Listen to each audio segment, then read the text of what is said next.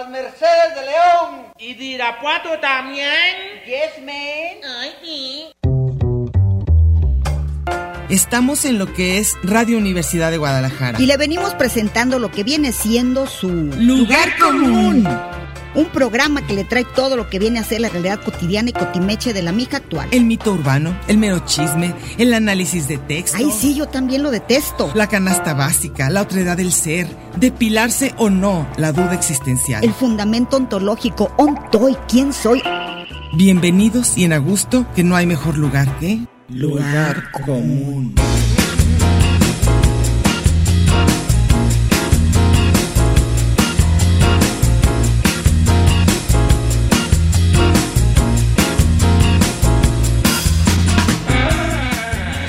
Pásele lo barrido.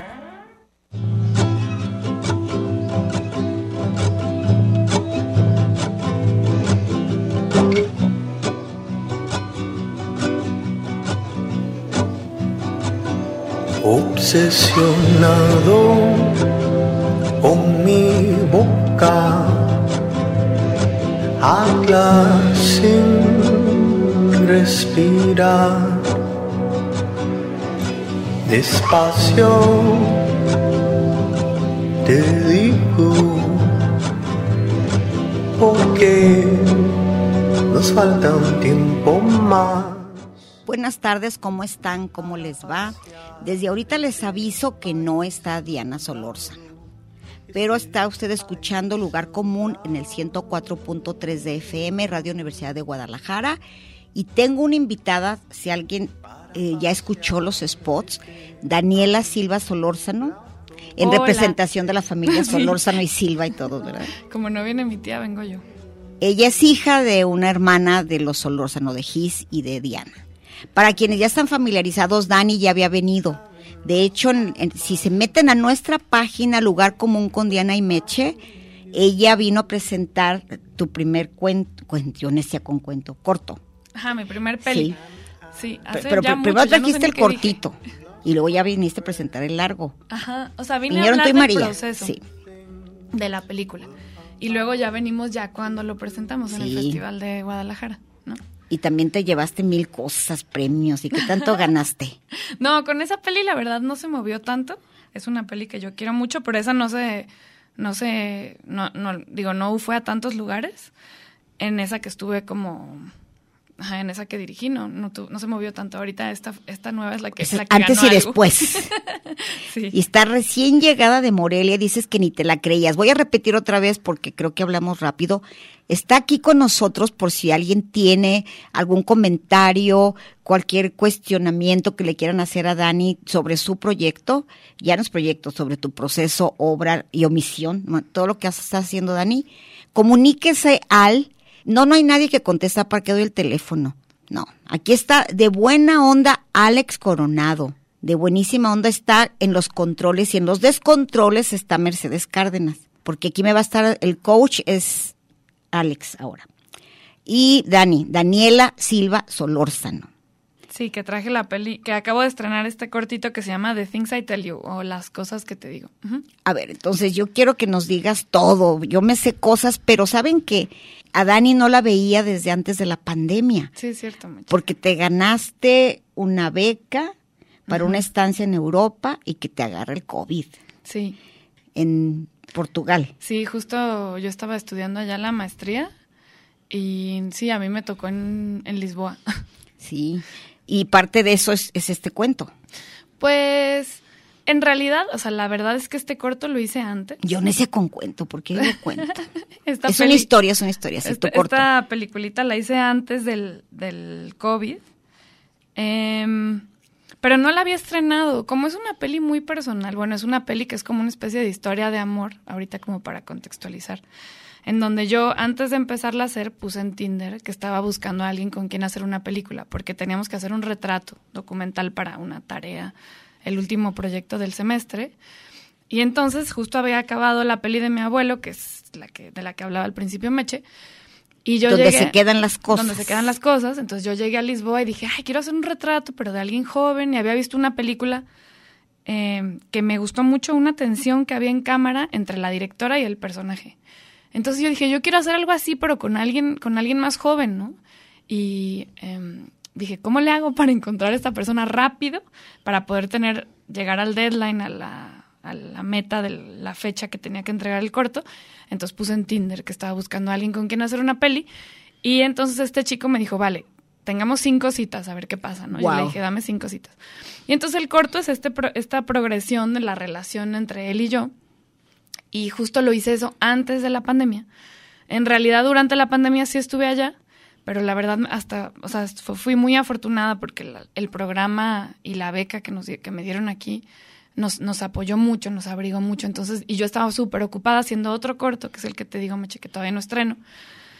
Pero no vamos a decir mucho. No, no, este es otro, este es otro que, que, que estoy a- que tengo que es- estrenar pronto. Pero bueno, el chiste es que esa fue, eh, yo en la pandemia estaba allá y, y entonces la pas- o sea, estuvo bien, pues estuvimos tranquilos, cuidados, eh, supervisados por el programa. Entonces, sí, no, no tengo yo personalmente en mi, en mi estar mucha, mucha queja, pues, de, de esa Te la etapa. pasaste a gusto. Ajá, estuvo bien, ¿no? Yo sé que hay gente que Ah, la no, y luego en el. Tinder está, bueno. Bueno, lo no, del no Tinder- se los voy a exfoliar, pero yo ya vi ese corto y es una cosa divina, el Tinder que te cayó. Sí, el chico. Sí, claro. El de las cinco citas. El de las cinco citas, ajá. Ese fue antes, sí, pero sí, ese estuvo, estuvo bien divertido de hacer. No, mira tú, cómo no. ¿Qué más, Meche? ¿Qué no, quieres tú que te cuente? Dime todo.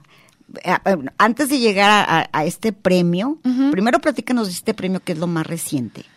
¿Cómo, te, cómo, cómo le hacen para, para inscribirse? ¿Quién elige? ¿Qué comité? Mm, ¿Cuántos pues, filtros tienes que pasar para llegar ya a la final, para ser ya de las competidoras? Es que cada festival de cine tiene su proceso de selección, que es un proceso, pues un poco que cada festival organiza, ¿no? Yo la verdad es que llevaba, y esto como que todavía, llevaba mucho tiempo intentando mover este cortito, porque creo que es un corto que entra en un espacio un poco como complicado para mover, porque es un documental, pero el tema es como una especie de comedia romántica, ¿no? Y creo que pasa mucho con el documental que se espera que sean un tema político muy eh, relevante en ese momento, que también es muy importante, son esas, ver esas pelis, ¿no?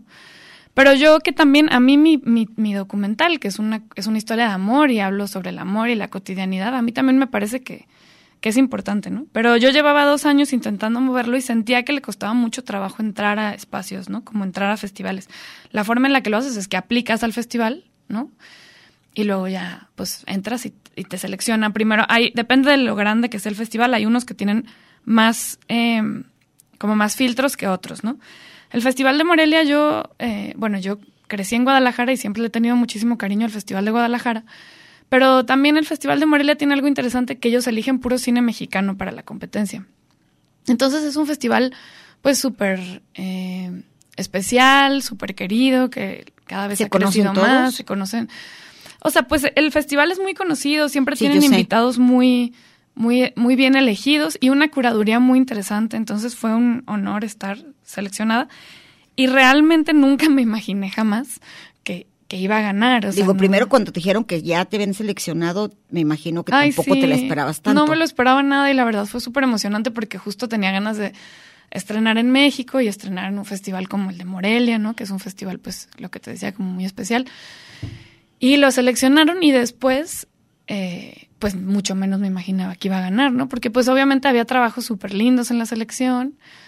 Y además hay, hay esta cosa que te menciono, que como es un corto que no habla precisamente de un tema migración y esas urgente. ¿no? De estas cosas, sino que habla de una cosa más como de amor y así. Entonces yo pensé que no le iban a dar el premio. Yo pensaba que máximo le iban a dar una mención especial. o- Pero creo que es bonito. Yo siento que últimamente, eh, con todo lo que hemos hablado eh, sobre feminismo, las chicas, los, las personas, creo que ha habido una, una cosa muy linda de, de los medios y de la gente de voltear a ver esas cosas de las que antes no se hablaba a mí tanto. me, ¿no? me fascina. Y a las que no se les ponía tanta tanto a tanta atención, que son pues, los sentimientos, Sí. que siempre son temas como que es de mujeres, ¿no? Que se que se hablan antes, ¿no? Que eran temas que solo se hablaban en ciertos lugares y ahorita creo que es bien bonita esta cosa de de las chicas y de las personas de poder hablar de lo que de lo que sienten, ¿no?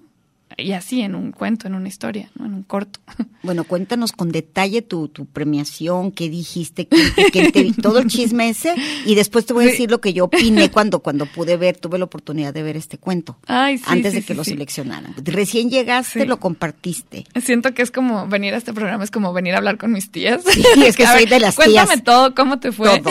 Desde agarró y dijo. Agarró y dijo, pues ese día me desperté. Sí. No, eh, pues estuvo muy, muy chido porque no, o sea, nosotras fui con, con mi amiga Sasha, que ella también estudió en la maestría conmigo y justo vino a México a pasar una temporada.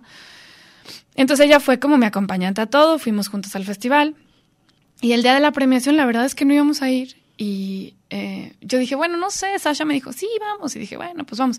Y ya cuando iba a decir que no fuéramos, le dije a Sasha como, ay, bueno, le voy a marcar a la organizadora y la organizadora me dijo, no, sí ve, ¿no? Y yo dije, "Hmm, tal vez entonces debería de ir. Y entonces, eh, pues fuimos, pero la verdad es que yo me estaba quedando, ya yéndonos a todo el detalle, en una casa muy lejos del centro. Y entonces, justo no me, todos iban hermosos a la premiación, súper arreglados, y yo iba así de que en jeans para caminar por Morelia, de ese plan. Entonces, cuando estábamos en la premiación, yo dije, ay, me hubiera arreglado poquito. Digo, no soy Pero alguien no. que se arregle tanto, pero bueno. Y ya nada, cuando me dieron el premio yo dije, no, todas las fotos, la prensa, así todos. pa- de que, ¿qué sientes de haber ganado este premio? Yo pensaba, ay, no. ¿Por qué no me traje otra ¿Por qué ropa? no me traje otra ropa? Exactamente. La verdad ni sabía que era el premio, o sea, como que yo tan, tan de verdad no lo tenía en el radar, que no sabía bien cuál era. O sea, pues sabía que era el ojito, pero como que nunca lo dimensioné, o sea, era... dijiste, ¿de, de cuánto hablamos? Ajá, era algo demasiado como para, o sea, no me lo esperaba realmente, ¿no? Como que para mí haber entrado a un festival ya es suficiente premio, ¿no? La competencia es otra cosa. Y bueno, No, y se ganar, agradece, ¿no? Y ¿qué ganar. más? Pero es bien bonito estar, porque pues el chiste de los festivales es que las pelis se vean, ¿no? Y escuchar qué piensan. Ah, bueno, a mí se me hace lo más lindo si alguien lo ve y me, me manda un mensaje y me dice, me gustó esto, no me gustó esto, porque Y que sí lo vieron, ¿verdad? Ajá, y eso era bien bonito, escuchar lo que la gente pensaba. Y algo que me sorprendió mucho, que no me lo esperaba, es que siento que mucha gente eh, que no eran cineastas o cinéfilos conectaban con la historia. O sea, mucha gente así, me, me entrevistaron unos como chavos que tenían programas como más de universidad o de, o de escuela. Y todos me decían que les había encantado ver una historia de amor así en un festival como el de Morelia, que usualmente tiene pelis como más serias, ¿no? Y nada, se me hizo bien bonito eso, que, que la gente no precisamente cinéfila, cinéfila conectara, ¿no? Con el corto. Entonces, para mí ya eso Es fue que el- está difícil el no premio. conectar. sí. Sí, está difícil. Yo que soy de otra generación, yo, te- yo me acuerdo cuando lo vi, te dije, bueno, quedé enamorada de tu trabajo y te dije que incluso recuerdo, no, espero que no te ofendas porque a mucha gente no le gusta esta serie y luego me dijiste, claro, me fascina la de Girls, Ay, me encanta Girls. me encanta. Dije, sentí que eras de esa línea. Claro. Sí, o sea, yo como que me acuerdo, me gusta mucho hablar de, de la cotidianidad. Tal vez toda la familia hacemos eso, ¿verdad? Mi tía Diana también, mi mamá también. Pero bueno, como que me gusta mucho hablar de estas historias del día a día y con personas. Yo toda la vida crecí, obviamente, como, como mucha gente, viendo comedias románticas y Disney y estas cosas. Y siempre veía que los personajes eran estas, estas personas perfectas que seleccionaba Que un cuánto crew, daño le han hecho al mundo Y esas que tienen películas. estos, ¿no? Esta forma, esta forma de vestirse, esta forma de verse, esta forma de hablar. Entonces, como que a mí se me hacía muy bonito poder hacer eh, una comedia romántica con, pues, con alguien random que me encontrara en real. internet, conmigo, que yo sentía que, o sea, a mí no, no me interesa nunca salir en las películas por mí, ¿no? Me, me gusta muchísimo el proceso de ponerme en situación para que pase una cosa, ¿no? Bueno, con Y ya eso, al final- espérame, Dani, te voy a Ah, perdón, interrumpir, perdón. pero no, no, no. Regresamos con eso, no vas a decir eso, lo que ahorita te les digo. encanta del proceso. Ahorita les digo eso, muy bien. es como el día. Nunca sabes cómo viene, es como el día. Sale el sol o si llueve, y al abrir los ojos se ilumina hasta la China.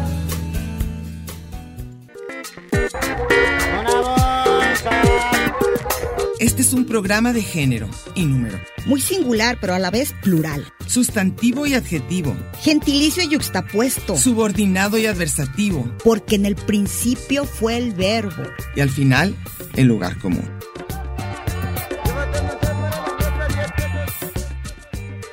Y déjele ahí, que ahorita regresamos.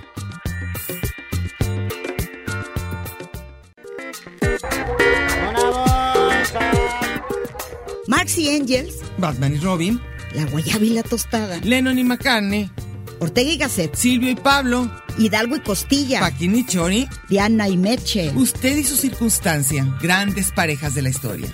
Y al final, el lugar común. Porque somos incluyentes y porque somos mucho más que dos y en la calle codo a codo y en Radio Universidad. Gracias por escucharnos.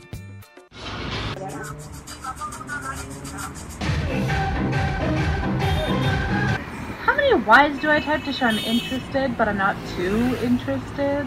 Soledad, la única que viene cuando todos se van. Sí creo en el amor, sí creo en el amor, sí creo en el amor. No creo en el amor, no creo en el amor, no creo en el amor. Dani. Dani, te queremos y te extrañamos. y Mucho, tengo mucho, mucho. No sé Acá también te extrañan. Cuéntanos cómo son los penes de los portugueses. Quedan dos segundos. Besos, besos.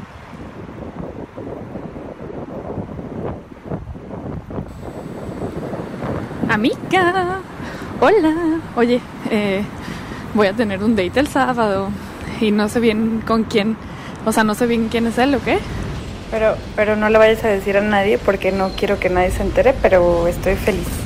Pero bueno, la cosa es que voy a tener un date.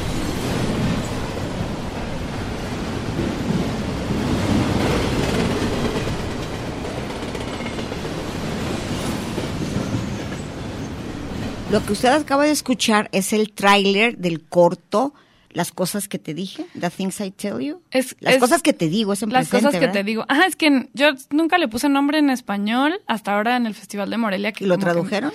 Lo, lo- me, como que me pidieron nombre en español. Sí, como era un poco el juego del hablar entre él y yo, le dejé The Things I Tell You, pero, pero sí, las cosas que te digo quedó como el título en español. A ver, ahorita, ¿qué, qué hacemos? Para que lo puedan ver por lo menos. Ujú, O sí, lo tú podemos dijiste el, pegar. el- el link. Lo podemos pegar ahí en el, en el, en donde ustedes hayan publicado algo, podemos compartirlo para que, para que lo vean. ¿Y cuándo lo vamos a ver bien? ¿El corto? Pues no ¿Cómo sé. está la distribución? Ay, pues es que justo eso es un rollo, es bien difícil eh, mover las películas. Em, justo estoy como en ese momento de como ganó el premio y yo no, no, no lo tenía planeado. Entonces quiero ver, a ver ahora qué festivales va, porque como que el paso natural de las películas ahorita es que primero, yo la verdad soy muy pro de compartirlo todo y casi siempre me, me da un poco igual. Pero es importante que ha- haga este recorrido en películas porque así como que el corto genera un poco más de movimiento y, y y, pues nos sirve a los cineastas un poco como currículum, ¿no? Entonces ahora tengo que moverlo.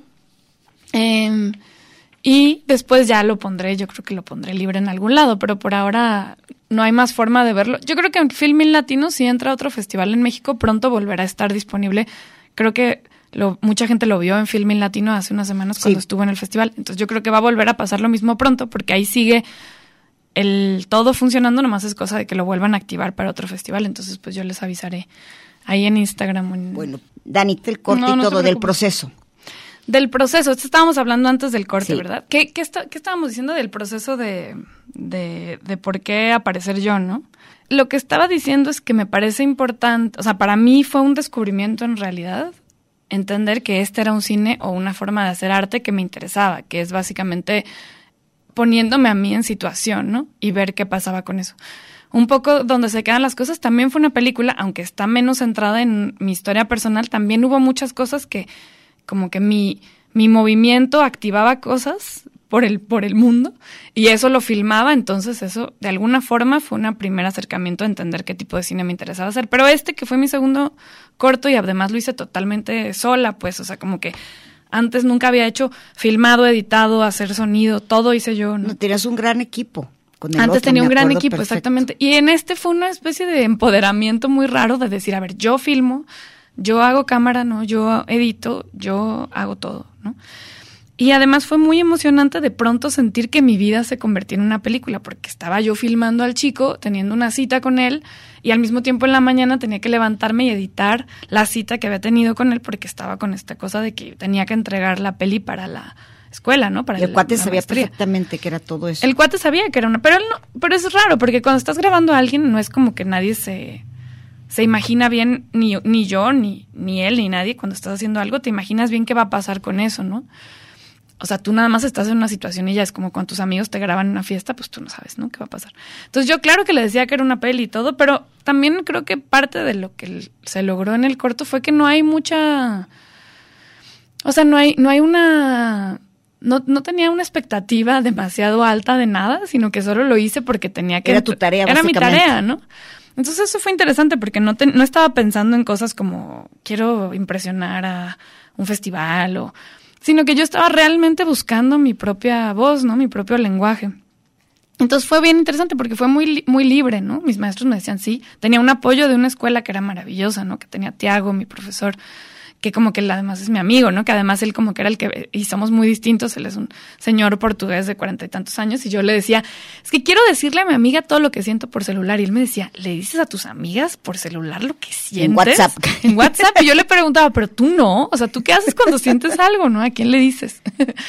Entonces, bueno, era muy bonito esta como eh, pimponeado. Choque con- generacional, básicamente. Sí, pero él era, me entendía y supo qué decirme para que no parara y de pronto me metí en un, o sea, hace poco estaba viendo una entrevista bien bonita de Bolaño en internet y en- el entrevistador le pregunta algo así como que si hay un momento en el que lo- se ha sentido esta cosa del artista de sentirse como, como totalmente metido en personaje, como una especie de droga.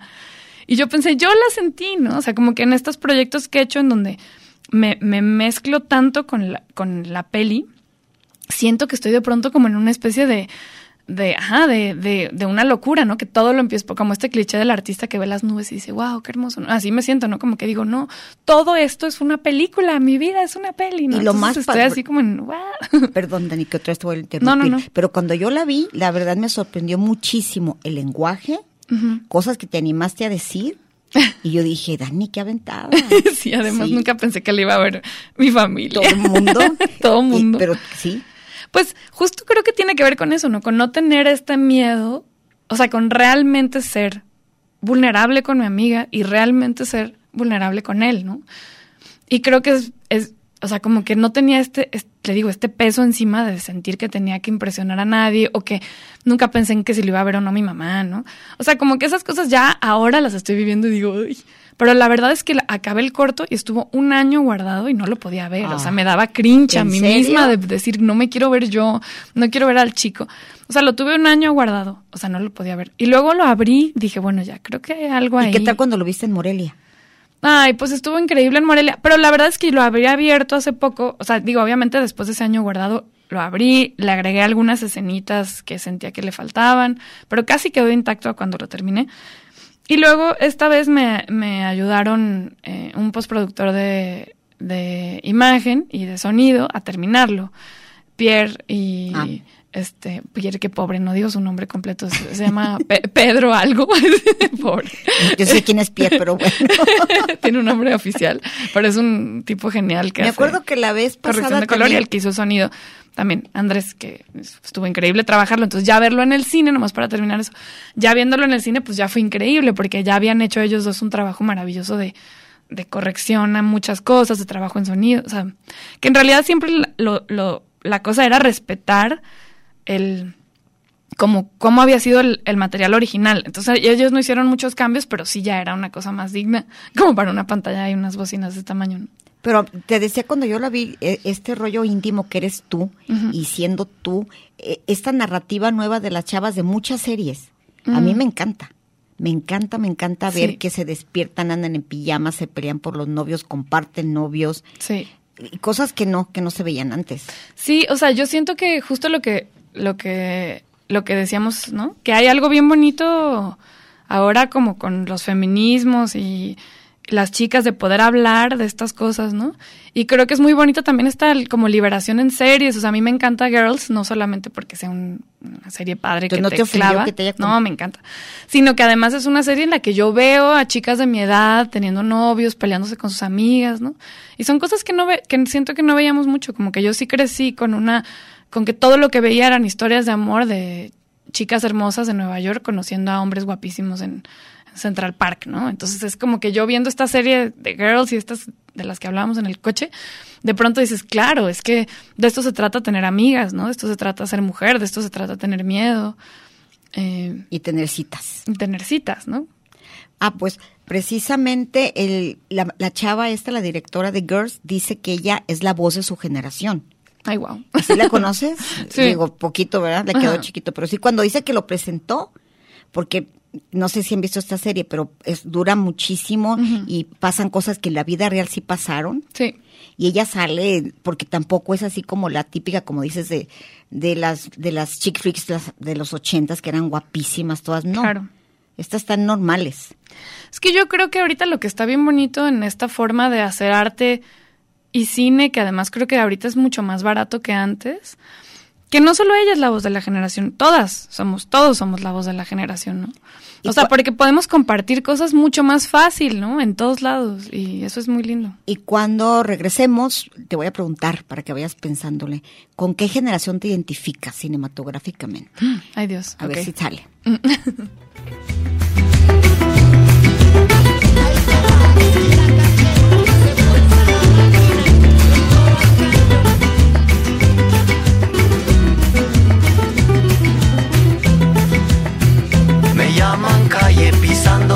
baldosa, la revoltosa y tan perdida. Me llaman calle, calle de noche, calle de día.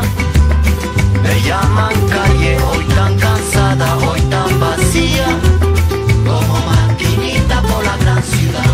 Me llaman calle me subo a tu coche. Me llaman calle de mala alegría, calle dolida, calle cansada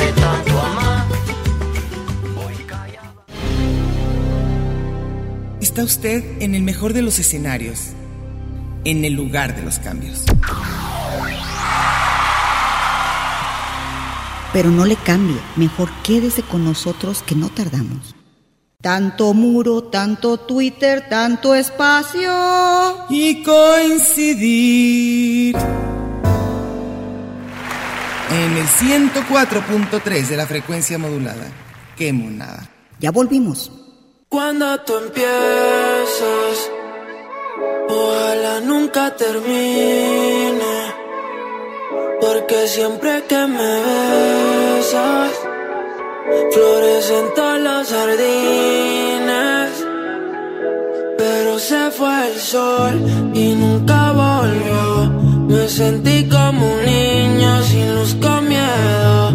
Este cuento de hadas Me llena de promesas que nunca cumplió.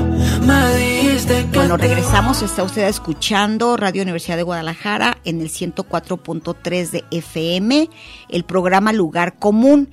Quien habla soy Mercedes Cárdenas Meche y la invitada hoy es Daniela Silva Solórzano, ganadora de corto de ficción Festival de Morelia. Este De que documental, acabas- de corto Ay, yo sigo con... No, le no he dicho nada bien todo el día, pero te he dicho corto, te he dicho... Cuento. Cuento, todo. Bueno, ella es Daniela Silva, eso sí. Entonces estaba compartiendo todo lo que yo pensé que tú también eras. Dime, eh, en generación, ¿con qué, con qué, con qué actores, directores, guionistas, con qué cine te identificas? Mm, pues ¿Con la qué verdad. creciste? Ya dijiste que con chick flicks. O sea, yo crecí pues en los noventas, ¿no? Con caricaturas y chick flicks. Pero, no sé, creo que me identifico con, con mis amigues de aquí de Guadalajara, con los que hago cosas, ¿no? Con mis colegas, con Omar y Lalo, con, no sé, con todos los que estamos aquí, que estamos haciendo cine, que estamos haciendo cine que siento que es muy, pues muy honesto, ¿no? Como un, eh, y no solo lo veo en ellos eh, precisamente, sino en toda la gente con la con la que me relaciono y trabajo, que es un cine como muy romántico, ¿no? Como muy apasionado y como con ganas de, de hablar desde, desde quién eres realmente, ¿no? No importa, no importa quién seas, ¿no? Y poder decir y gritar un poco tu identidad Podría y ser decir que... que- esa identidad es valiosa, ¿no? Y yo creo que me relaciono pues con con ellos. Obviamente hay muchos cineastas como los que nombrábamos que son increíbles y que pero yo no tengo nada que ver con Hollywood, ¿no? Ni con la forma de producción de de esta gente que finalmente está haciendo unos productos pues gigantes para ganar plata y que hay otro sistema, ¿no? Nosotros hacemos cine desde el desde un quehacer cotidiano en el que hacemos cine como los escritores se levantan y escriben y como los pintores se levantan y pintan, ¿no? Nosotros pues nos levantamos y escribimos y buscamos y filmamos y un poco también eso, ese es el resultado de este corto, ¿no? Que es yo me levanto y filmo al chico con el que estoy saliendo ahorita y, y ya, y convierto eso en algo que yo sienta que vale la pena, ¿no? Ahora platícanos, compártenos cómo, de dónde nació la inquietud de hacer cine, de entrar a la escuela de cine. Hiciste talleres antes porque recuerdo que eh, no te quise interrumpir o te iba a interrumpir porque me acuerdo de, de Samuel Kishi, que él también le metió tijera a un poquito, ¿no? Claro, A- a justo. tu otro corto. No, es muy querido. Él también es pues de esta generación Sí. de los de los cineastas de aquí de Guadalajara, ¿no? Que son muy que tienen esta pasión como muy fuerte y muy grande por hacer pelis, ¿no? Pues yo, la verdad, viene, o sea, mi mamá daba clases en la escuela de cine y un poco ella fue la que me Este dijo. fue "Ay". el CAF primero, Ajá. ¿no? Me dijo, métete en lo que aplicas a la UDG, yo iba a entrar a Relaciones Internacionales. Entonces como que me metí, de pronto dije, wow, qué padre, o sea, me levanto y puedo hacer una, puedo ver, tener una clase de historia del arte con un maestro con, padrísimo y luego ir a ver películas a las nueve de la mañana, ¿no? Y yo como que dije, wow, esto es- también es, esto es estudiar, ¿no? Como que fue un momento de pensar que era súper padre. Y luego, cuando estaba un poquito más grande, ya que iba casi, bueno, en los últimos semestres de la carrera, eh, pues mi abuelo, que, que tú lo conoces, Miche, estaba con esta casa gigante, llena de objetos que nunca nadie iba a saber qué eran, y en una casa en la que yo había crecido, que estaba a punto de desaparecer, ¿no? Entonces yo sentía que era importante hacer algo ahí, no sabía qué, no sabía cómo, no tenía idea cómo se hacía una película ni qué se tenía que hacer, por más que uno estudie, es bien difícil aprenderlo así nomás si no lo practicas, ¿no? Y en ese intentar hacer una película sobre él, que se convirtieron en seis años de mi Sí. vida y en muchísimo trabajo. Y material, la- en muchísimas horas cosas. y horas. no, materiales míos, pero también materiales que encontraba, ¿no? Y al intentar encontrar cosas en esa casa, que era una especie de cápsula del tiempo, pues me iba encontrando como las cosas que yo creía que, valía la pena hablar. Y entonces me alejaba más del personaje como, como por la información del personaje, ¿no? Como que yo entendí que había un tipo de cine que es como este que vemos en Netflix, que hace estas como unas cosas más periodísticas del personaje, ¿no? ¿Quién es Federico? ¿Por qué? ¿Quién era su esposa? ¿Qué hizo? Y yo dije, bueno, eso lo puede hacer pues la gente de Mural, ¿no? O de, o de Netflix. Pero yo puedo hacer algo que tenga que ver con otra cosa. Y me di cuenta que era importante hablar pues de lo que significa cuando creces en una casa como la de nuestros abuelos y esa casa desaparece, ¿no? ¿Cómo le hacemos para darle un sentido a todos esos objetos que a él le dio sentido? Entonces me, me- me encontré con este tipo de documental más eh, libre, un poco más experimental y un poco más incluso relacionado con la ficción, en donde se puede experimentar con la realidad y en cómo y haces un, como en este último cortito, cómo uno como cineasta entra en la realidad, la modifica y eso se convierte en algo, ¿no? Y, y pues me volvió loca porque dije, claro, ¿dónde puedo yo aprender esto? O sea, y, me- y nada, fue como un descubrimiento de un tipo de cine que yo no había visto, que no es relacionado con ese de Hollywood y tampoco con los documentales de Netflix que dicen, las vacunas son la, la, la, la, ¿no? Yo quería hacer otra cosa. Pero estás de acuerdo, porque yo, yo lo, lo he reconocido y cuando hemos entrevistado, por ejemplo, a, a Kishi, que la UDG, la Escuela de Cine, ha dado gente valiosísima. De todo, editores, fotógrafos, Sí. todos, todos han sido mencionados en muchísimos lugares, festivales, ya está en Oscar. Claro. Hay un, hay un chavo Correa, creo que se apellida, que también estuvo por, por un corto que era de, de una morgue, no me acuerdo bien. Mm, Para mm. no, no voy a dar datos mal. Ya Mm. dije todo, pero sí, sí es, él. Sí es hijo de Carlos Correa, que él era el rector de allá del Quad. Ah, pero creo que él se fue a estudiar al, al CCC. Pero empezaron aquí, Empezó ese acá. grupo Creo con sus también- cuates, sí. Mm. ¿Tú, tú estudiaste con ellos o no es tu generación? Es que él es un poco más, ya sé quién es, él es un poco más grande que yo creo que él también estudió en el CAB antes y luego se fue a estudiar al CCCA. Es la, esa es la idea, a- a ¿verdad? La, ruta. No, porque creo que sí, este grupo, yo en realidad, yo estudié en el CAB, que- no, digo, no importa, en realidad, más que la escuela es importante querer hacerlo. Pero creo que lo que hace una escuela tan bonita como el DIS, que es la Escuela de Cine de la UDG, es que hacen, hay una selección, no sé, no sé bien ahorita si estoy de acuerdo o en desacuerdo, lo que sea, pero sí creo que hacer una selección de estudiantes que entran a una escuela genera que entonces toda la gente realmente sienta que es su lugar ahí es importante y que quiere realmente estar ahí, ¿no? Nosotros me acuerdo que criticábamos mucho de pronto estas escuelas como el CCC y el CUEC que eligen así como a los cineastas de su generación. Ahora yo tengo muchos amigos del CCC y del CUEC, pero creo que hay una cosa en esa selección que, que hace que todos realmente sepan que quieren ser cineastas, ¿no? Y que quieren hacerlo. Y creo que eso es muy bonito en una escuela cuando, cuando estás, o sea, como estudiante, pues cuando estás con compañeros que todos tienen esa pasión, ¿no? Esas ganas. Pero creo que también las otras escuelas, no sé, ahorita estoy yo dando clase en el ITESO y creo que también tiene un programa súper bonito. Yo estudié en el CAB, que también le tengo mucho cariño, ¿no? Y creo que también eso permite que más gente como yo, que no sabía que quería hacer cine, de pronto me diera cuenta que quería hacerlo y que realmente era lo que más me gustaba en la vida. Entonces creo que no hay un camino, no hay un camino, eh, no hay una ruta, pues, no hay un camino a, a seguir.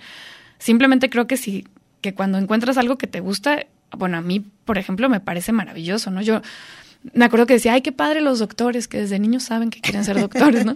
Pero después dije, wow, está padrísimo saber que lo que sí quiero hacer ya decidí es hacer cine, ¿no? Y que toda mi vida voy a hacer cine. Y el otro día escuché una entrevista de Rosalía que decía, es que yo cuando, ahorita soy famosa, hablaba de su canción, la de la fama.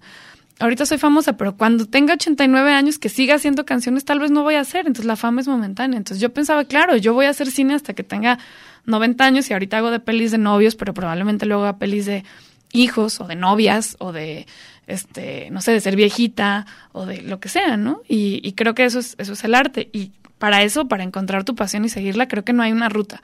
Creo que todas las escuelas y todos los espacios para entrarle a estos entender cuál es tu pasión son súper valiosos. ¿no? Pues te voy a decir algo que yo pienso. Claro que al cable tengo muchísimo cariño porque soy amiga personal de Daniel Varela y del Toro, Toño Urrutia. Todo el mundo ha metido algo allí, a esa escuela. Yo estudié apreciación ahí, me encantó. Pero he conocido muchos chavitos. Bueno, para mí chavitos, ve la edad, soy tu tía.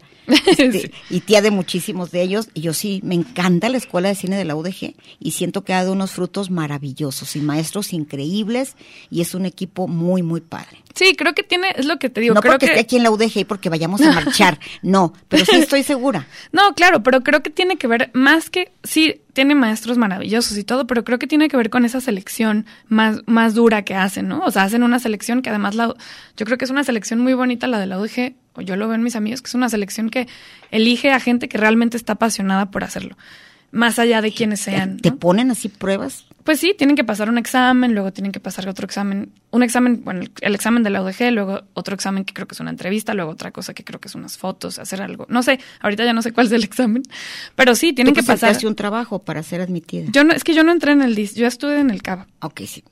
Pero mis, Pero los- todos mis- tus amigos son mis de allá. colegas con los que trabajo todos son, son de allá, pero por eso, pero también tengo otros de- del CAB, ¿no? O sea, por eso digo que creo que Pero lo bonito del- Guadalajara. sí, lo bonito del DIS es esta selección que, ha- que hacen, que creo que es muy valiosa, y creo que, creo que lo, lo interesante de Guadalajara es que estamos, no estamos en, en el centro, ¿no? Creo que lo que pasa en la capital es que son estas escuelas que donde estudió Cuarón y donde, bueno, no, ya no sé ni cuál es la- Híjole, la sí. historia de Cuarón, pero son estas escuelas con muchísimo renombre, incluso internacional. Y creo que aquí en Guadalajara de pronto empezamos más por ganas que por otra cosa, ¿no? Más porque realmente sentíamos que esto era una, una voz a porque queríamos cualquier otra cosa, ¿no? Que, Bueno. bueno. Otra vez el corte. Sí, no. Qué ahorita bueno, seguimos en el seguimos, chisme de las escuelas.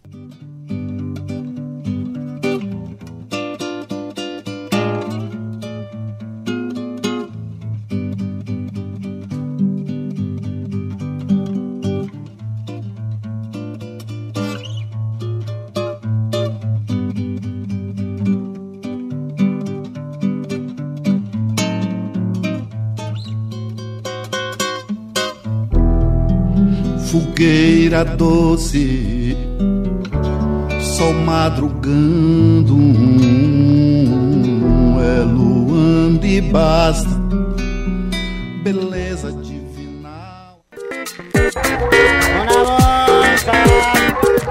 Este es un programa de género y número. Muy singular, pero a la vez plural. Sustantivo y adjetivo. Gentilicio y yuxtapuesto. Subordinado y adversativo. Porque en el principio fue el verbo.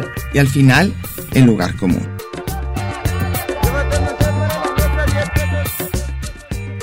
Y déjele ahí, que ahorita regresamos. Tanto muro, tanto Twitter, tanto espacio. Y coincidir. En el 104.3 de la frecuencia modulada. Qué monada. Ya volvimos.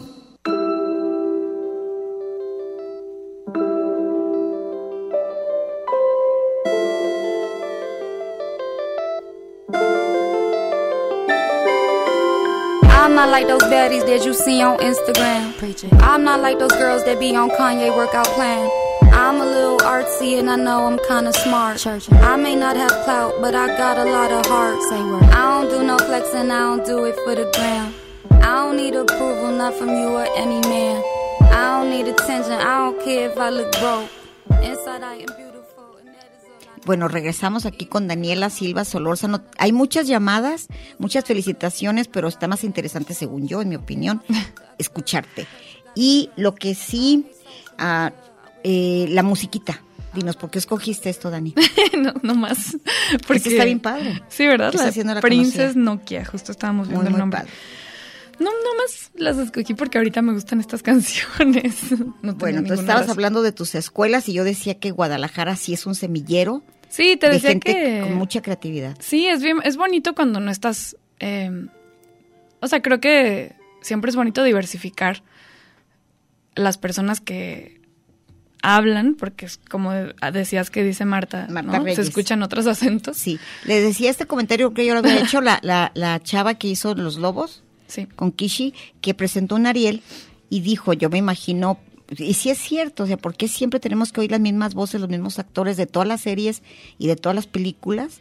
Ella dijo, tenemos otros acentos. Sí. Yo soy de Guadalajara y creo que la otra era del norte. Hay otros acentos. sí.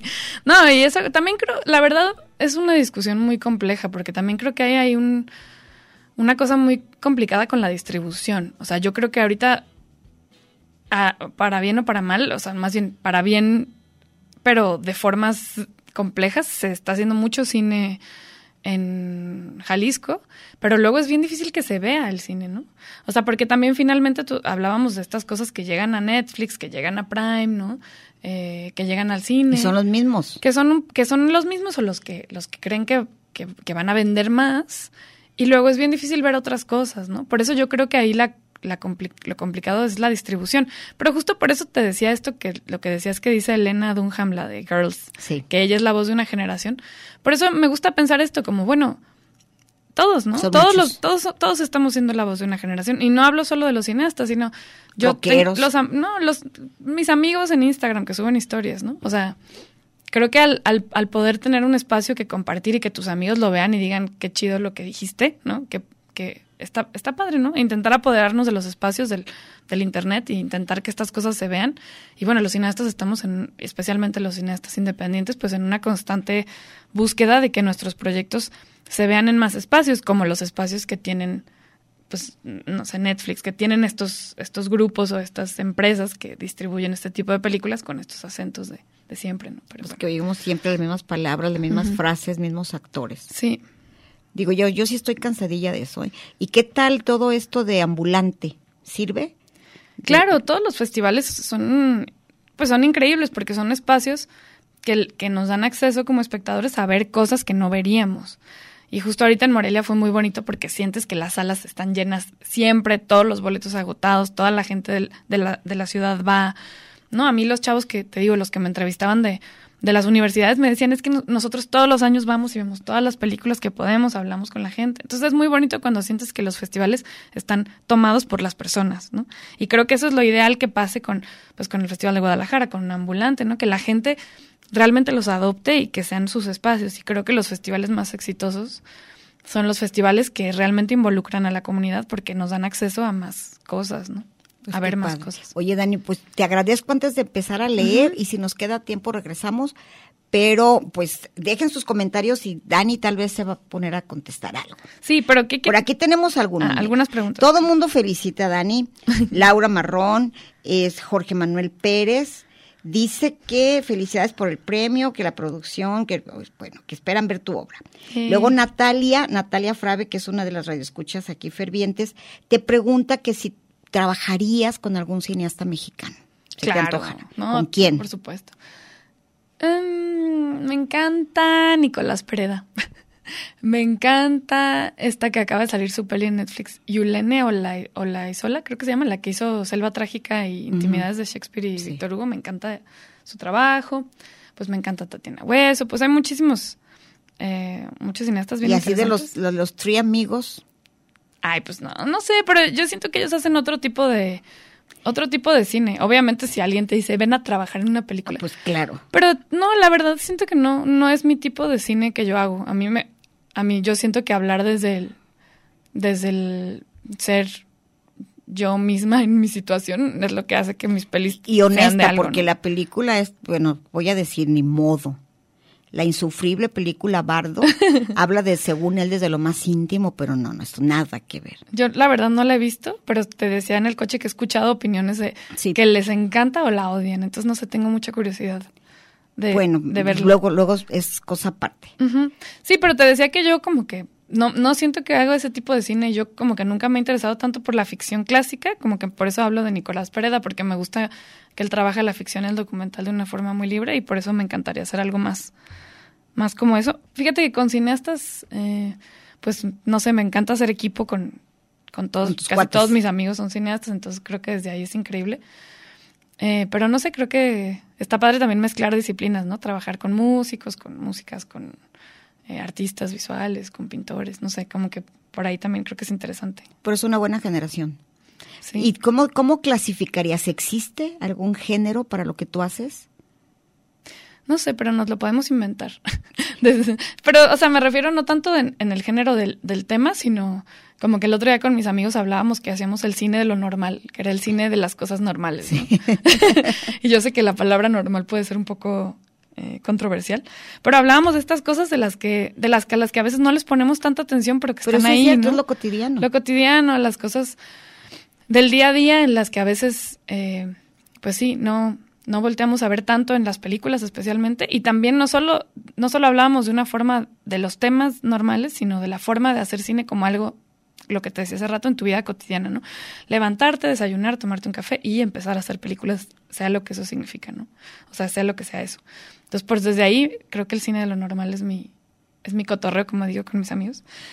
Y Pues sí, y tal vez al género, no sé, pues no, no, no sé todavía bien qué, qué género sea. Antes se le decía intimista, Tal vez, ajá. que era, que era de lo íntimo.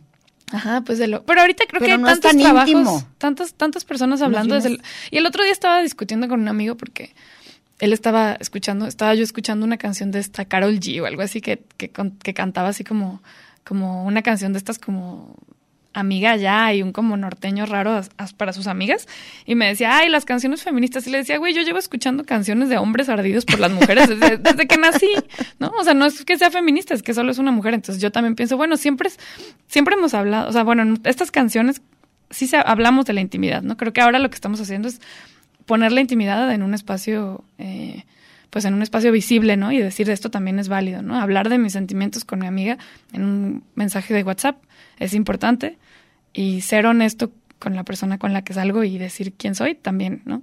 Y hay conversaciones en WhatsApp intimísimas. Sí, de las que aparecen, ¿verdad? De esas que cachorra que luego te, lo- luego te chantajean. No, pero digo, con amigos, claro que sí. Claro, porque ese es un tipo de amistad, ¿no? Poder ser... Es una O sea, y más herramienta cuando y- tienes un momento en el que estás triste que le dices, ay, no, me siento así, me pasó esto. Digo, y luego tú en la esto". distancia. Ajá, y estaba en la distancia y sintiéndome lejos. Entonces creo que es bonito hablar desde el- de la amistad, ¿no? Desde, Dani, creo el- que ya nos abandonaron. No, Ya. no, por allá anda. Alex, ¿tenemos tiempo o, o ya se acabó? Dos minutos. A ver, ya, ya contestaste eso. Yo, ¿sabes qué? Me acuerdo porque no es tu cine, pero estabas bien chiquita, no sé hace cuánto, y estabas encantada con Titanes del Pacífico. ¿Ah, sí? Sí, me acuerdo que llegaste, es que la película de Del Toro. Y ahora que te vi haciendo estas cosas, nada que ver. Ah, Nada, es que a mí la verdad personalmente me gustan mucho las películas de acción y del fin del mundo. Pero porque son otra cosa, ¿no? Son- o sea, a mí me, como tú decías ahorita en el coche que te gusta todo tipo de cine, a mí también, o sea, yo para dormir veo Friends y Gilmore Girls y, y también me gustan los documentales de autor tripeados y también me Yo gustan lo que- las ficciones independientes. No tienes idea ahorita que, que Scorsese cumplió 80 años, estoy gozando todo lo que vea de él. Ah. Todo, todo. Estaba pensando el otro día con un amigo, ¿qué es la escena que más te gusta de él? No, pues miles. Sí. Nomás por escenas, ¿eh? Y por diálogos. Ay, qué Miles, clavados. miles, sí. Sí, no. Pero es que yo llevo viendo cine desde que tengo como 10 años. Y tengo 64, casi. Ya ni sé cuántos tengo, pero más de 60. Es que las pelis se vuelven parte de la vida, ¿no? Por eso son tan bonitas, porque ya uno habla de películas. O sea, el otro día fui al cine a ver E.T. y estábamos los ¿En tres serio? llorábamos. comiendo palomitas porque fueron los, creo que el- no me acuerdo qué aniversario. Ahorita son puras de esas. El otro día que trae, que Alex trae la, la, una, una, ¿qué sería esa? Una camiseta. Esa camiseta, pero es, represent- ¿cómo se dice? Por, es, eh, cumplió años, ¿no? ¿Conmemorativa? Conmemorativa. Esa era la palabra. Me eché la trilogía, que nada más me gustó la uno, eh, te confieso. ¿De cuáles? Back to the Future. Ah, ¿A ti la uno? ¿Las tres? No, las otras te las regalo todas. Pero estaban pasando un maratón sí. de Back to the Future. Pero yo me, no sabemos de memoria la primera.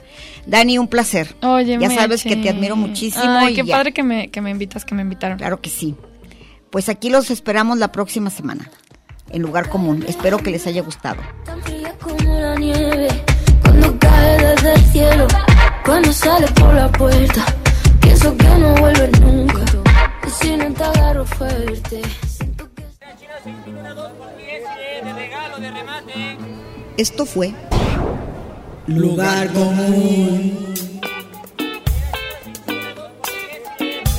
Un espacio para la maja vestida. Y para la mija al desnudo. Por aquí nos encontraremos la próxima semana a la misma hora y por la misma estación. Oye, eso que dijiste fue un lugar común. Eso se trataba, ¿no?